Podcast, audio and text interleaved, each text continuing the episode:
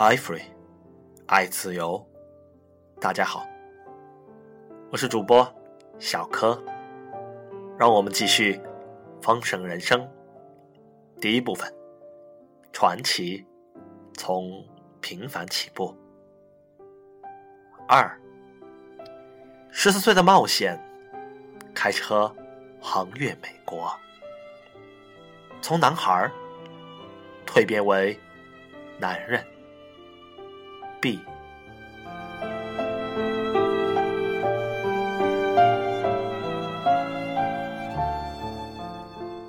在我母亲几步远的祝福下，如同现在的男孩跨上自行车，骑上街一样，我就要手握载货卡车的方向盘，开上一千六百多公里的路，到蒙大拿州了。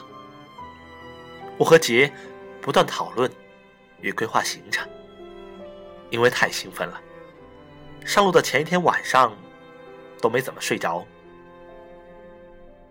我们醒着，脑海里浮现出大西部高山、大草原和牧场的景象。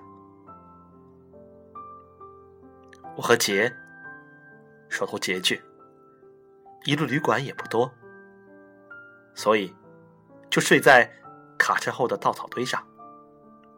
车子有拖车杆，所以。我和杰可以一起开车，用一辆卡车去拖另一辆。有些地方我们有熟人，便会停下来。在艾奥瓦州，有一些归正福音教会的人，还有一些比我们年长的孩子要去大吉流市的加尔文学院读书。我们在这些人家里歇个脚。东道主便会招待我们。其中一户人家可能是德国后裔，请我们吃了德国酸菜。我还记得那家人因为看到我第一次吃酸菜的扭曲的表情而大笑不止。我讨厌这个味道。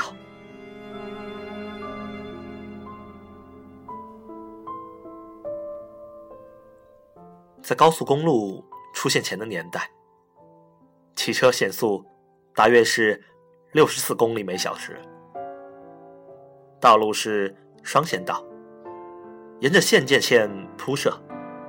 我们常常会开上好几公里，在十字路口来个左急转，沿着那个方向开一会儿，再向右转，来回重复好几遍。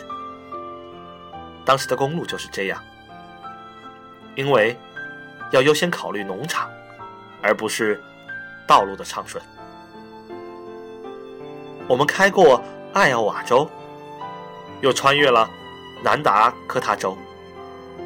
我记得我们在皮拉德城著名的沃尔药店停车休息，然后开到厄土国家公园，看到了在教科书上。看过的经典石刻山——拉什莫尔山。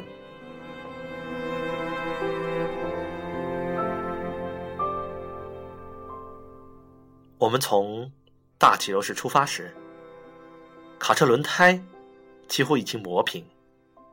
我记得，在一个大热天里爆胎了三次。我们用带来的补丁修理车胎。但一个不知名的小镇的修车厂要收我们五美分，才愿意帮我们的车胎打气。即使是五美分，也超出了我们的旅行预算。我们只好在烈日下自己动手给车胎打气，挥汗如雨。这是另一条。